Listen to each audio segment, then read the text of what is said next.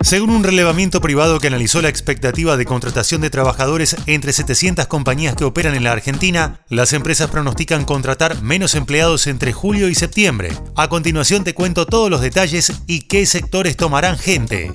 Soy Fernando Bolán y esto es Economía al Día, el podcast de El Cronista, el medio líder en economía, finanzas y negocios de la Argentina. Seguinos en nuestro canal de Spotify y escuchanos todas las mañanas.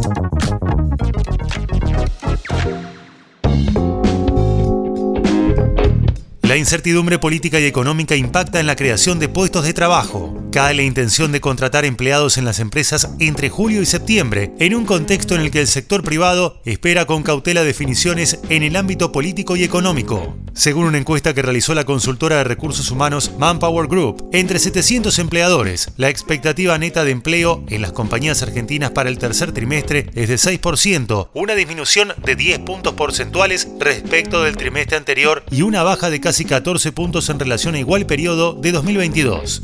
Además, los resultados muestran que el 28% de las organizaciones encuestadas planea aumentar su dotación de personal, en contraste con un 25% que planifica disminuirla, un 40% que no espera realizar cambios y un 7% que no sabe qué hará durante el periodo relevado. Yo tengo un plan.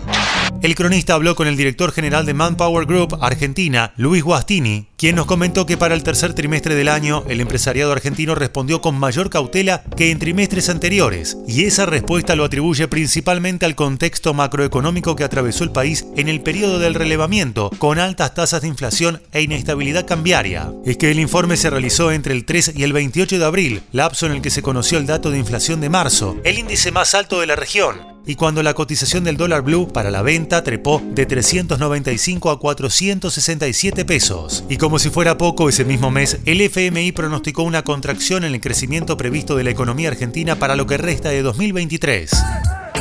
¿Qué sectores tendrán búsquedas laborales entre julio y septiembre?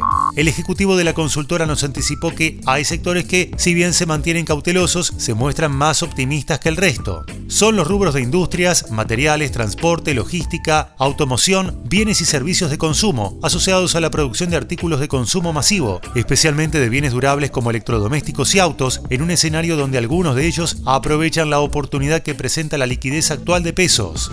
En estas siete actividades económicas, los empleadores esperan incrementar sus nóminas en el tercer trimestre. Industrias y materiales lideran la tendencia con una expectativa neta de empleo del 13%, seguido por transporte, logística y automoción con un 9% y bienes y servicios de consumo con un 8%.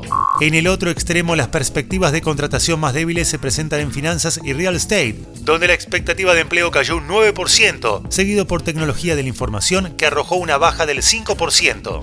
Manpower Group considera que esto se debe a los cambios que atraviesan la banca tradicional, así como también la fintech, luego de la ola de despidos que el sector protagonizó meses atrás. En tanto, el rubro IT lidia con la escasez de talento y la dificultad de ser competitivo.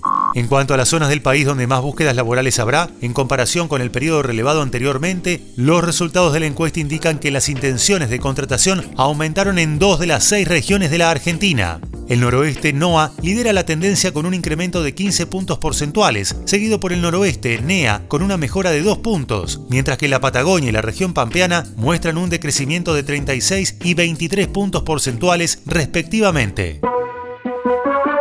Esto fue Economía al Día, el podcast de El Cronista. Seguinos en nuestro canal de Spotify y escuchanos todas las mañanas. Y si te gustó el podcast, podés recomendarlo. Escucha Historias de Garage, donde todos los martes y jueves te contamos cómo empezaron las marcas que hoy lideran el mercado.